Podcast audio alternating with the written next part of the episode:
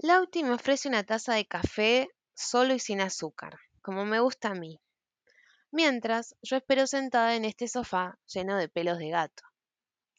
Recuerdo ese viaje como si hubiese sido ayer. Fue el viaje más largo de mi vida. Era un pueblo chico, con casitas bajitas y muy separadas. Yo vivía en una de ellas, y para mí era la más linda de todas. En la primera tarde de mi estadía salí a caminar con una sensación de búsqueda. Siempre ando en búsqueda de no sé qué. Y también, no les voy a mentir, me gusta creer que el amor se puede encontrar a la vuelta de la esquina.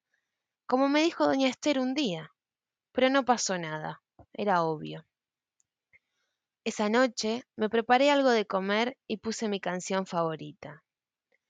Mientras lo oía, mi mente pensaba en el significado de la soledad.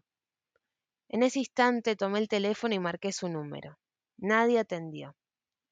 El vacío en mi pecho se hizo más profundo. Hacía mucho nos habíamos separado.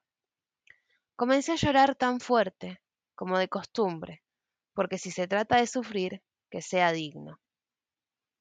Cuando salí de mi maravilloso drama y volví a ser un ser humano cuerdo, me encontré flotando sobre un mar salado, con el mismo sabor de nuestras últimas vacaciones.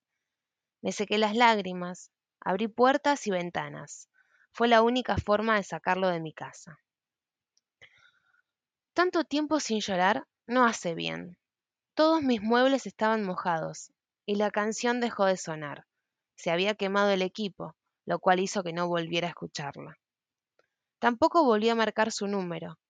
Hay cosas que con el tiempo y las inundaciones te hacen dar cuenta que ya no tienen sentido. No digo que haya sanado, al contrario, quizá el amor no es para mí, o al menos el que me enseñaron, el que decía esa estúpida canción. Hoy estoy más lejos que antes. Es una costumbre que tengo. Cuanto más me cuestan las cosas, más y más me alejo. Conocí tantas personas, coqueteé, tuve tanto sexo que podría ser la edición número 2 del Kama Sutra, si no es que ya existe. Pero nada me llena más que pasar una tarde con él. El café está como me gusta. Lástima que el auti no me gusta tanto. Y el avión sale en dos horas. Me despido con un abrazo eterno, un te quiero y un después te escribo. Sé que cuando suba al avión voy a borrar su teléfono. No soy de las personas que cargan con historias del pasado.